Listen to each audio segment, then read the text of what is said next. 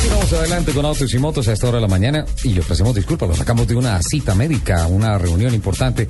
Don Ricardo Ruiz Espinal, el jefe de prensa de Autódromos S.A., quien ayer eh, se encargó de transmitirnos la triste noticia del fallecimiento de don Hernando Vidales Vélez, a quien referenciábamos anteriormente en la charla con José Ignacio Tamayo, eh, periodista ya retirado, también dedicado al automovilismo, que fue director de la revista Autos y eh, perdón, Auto y Pista, y también del programa Auto y Pista en todo el ar.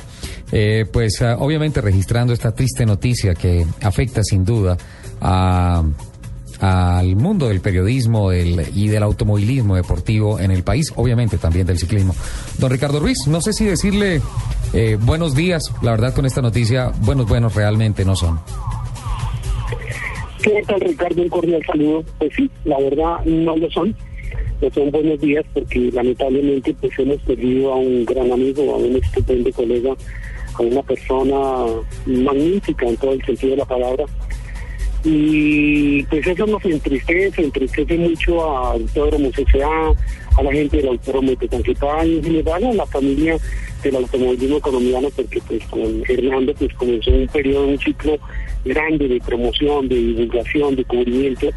Yo pienso que Hernando fue junto a Nacho Tamayo, eh, Germán Mejía, de pronto, Sí. fueron los dos que acabo de mencionar, no fueron los pioneros de las transmisiones automovilísticas en Colombia, como quiera que, si la memoria a mí no me falla, él debió haber comenzado en el anterior autódromo, en el Ricardo Mejía, Sí. luego pues todo, toda su logística para el autódromo de Tocancipá.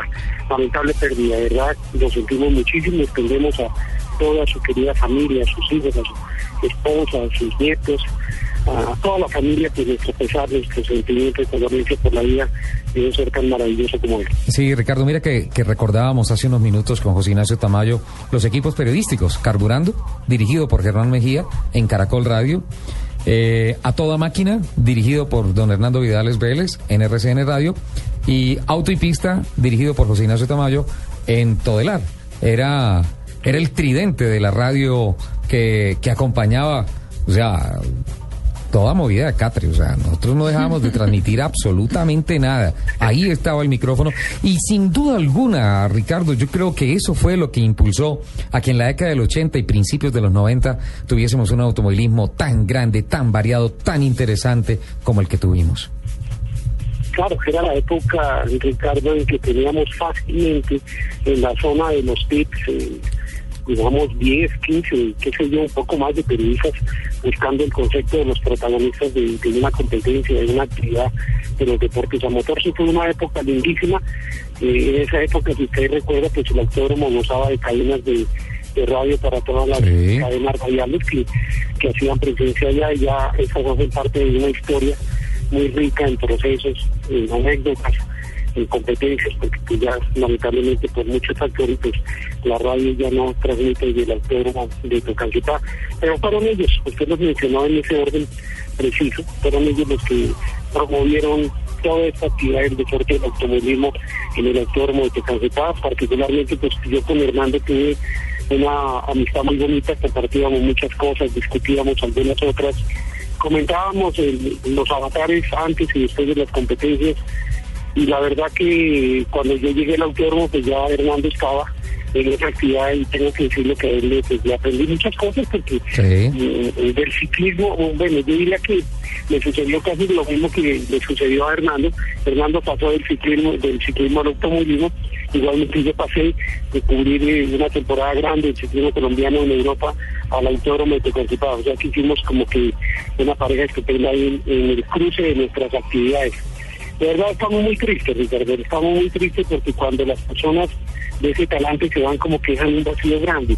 No importa que Hernando se haya retirado de las lides, Sí. aproximadamente unos 7, 8 años, ¿no? Pero dejó una estela de, de- de buena formación, de buen comentario, de buen periodismo, de un sentido de pertenencia hacia un deporte que lo cautivó después de, de haber dejado el deporte de las dos llantas, de haber trajinado por las carreteras colombianas, porque eso fue Hernando, fue un, que fue el cronómetro más rápido que tuvo el ciclismo colombiano.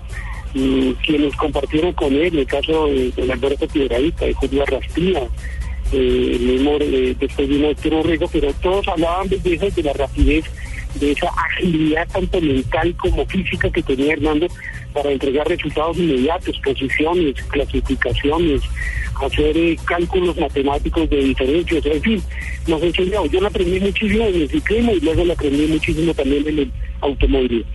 Sin duda alguna. Eh, Ricardo, usted tuvo la oportunidad de hablar, eh, tal vez la semana pasada, fue con don Hernando Vidales. Eh, ¿Cómo fue ese encuentro? ¿De qué, de qué hablaron? Sí, la última vez que nos encontramos fue el año pasado cuando en el Congreso de la República eh, se le entregó una condecoración especial al autónomo de Tocancipá por 30 años de actividad dedicada al automovilismo colombiano. Eh, pues eh, Hernando fue uno de los invitados especiales de don Germán Calero, nuestro representante de la, Cámara, que fue que propició que se hiciera ese reconocimiento. Y la verdad yo lo vi muy muy emocionado. Eh, físicamente estaba un poquito eh, diezmado, pero emocionalmente estaba feliz de saber que regresaba a, un espacio que él quiso muchísimo, sino propiamente el Congreso de la República, aquí mejora una actividad y, esa era una actividad que reconocía el trabajo hecho por una empresa como Autónomos S.A hacía unos días, unos 10, 12 días aproximadamente, pues habíamos hablado de algo. Él estaba inquieto por conocer el teléfono, lo recuerdo muy bien, de, de Oscar Tunjo, quería hablar con él. Sí. Pues esa diligencia ya la habíamos hecho en varias oportunidades, pero no había podido concretar esa, esa, él quería hablar con él la verdad no le insistí mucho porque quería saber. Eh, tenía un, especial afecto por este muchacho Oscar sí. por eso quería conversar con él y la verdad se me notó la voz que estaba un poquito eh, maluco, eterno, pero pues tampoco para pensar que esto fuera hacer como tan tan rápido la, la decisión de todo proceso para, para que se le fuera a ir. Pero sí tenía sus problemas de salud ya arraigados en su organismo y nos estaba atendiendo con mucho estoicismo, con mucho valor, con mucha fe y hasta último momento pues, creo que nunca perdió el control de, de, su ser, ni de su, de su fe, ni de su afecto por, por la vida, por, por el ser supremo, etc. Mm. Eh, finalmente eh, entró en un coma diabético, ¿fue lo que pasó? Sí, sí, se le complicaron muchas cosas. Él tenía una diabetes severa, tenía estaba haciendo diálisis casi que día de por medio y a última hora creo que era todos los días. El corazón creo que también estaba afectando un poco. Y, bueno, la, la, la situación se puso un poco eh, difícil. Creo que en los últimos 20 días, el último mes, de pronto cuando charlamos no se, no, no, se, no se hizo notar tanto, pero ahora que hablaba con, con sus hijas, pues ellos dicen que sí había sido bastante complicado en los últimos días, que eso obligó a una hospitalización. Pero igual que todo el mundo, pues nadie pensaba que, que, todos pensábamos que seguramente iba, iba a salir también de esta, pero no, no fue posible, las cosas se complicaron y se lo llevó mi Dios en, un momento en donde tenía mucho complique en su estado físico. Emocionalmente siempre fue lúcido, siempre supo lo que estaba pasando, siempre sabía lo que estaba sucediendo y, y sabía para dónde iba la situación. Por eso Hernando antes de fallecer pidió que no se le hiciera velación de su cuerpo, sino que se cremara inmediatamente y, se hiciera un oficio religioso unos días después con invitaciones a los amigos a quienes, con quienes pudo compartir desde el tiempo de su actividad. Bueno, así fue en vida, ¿no? Siempre quiso que todo fuera rápido y ya.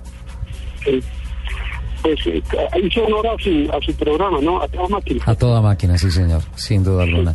Bueno, pues... así mismo fue su final.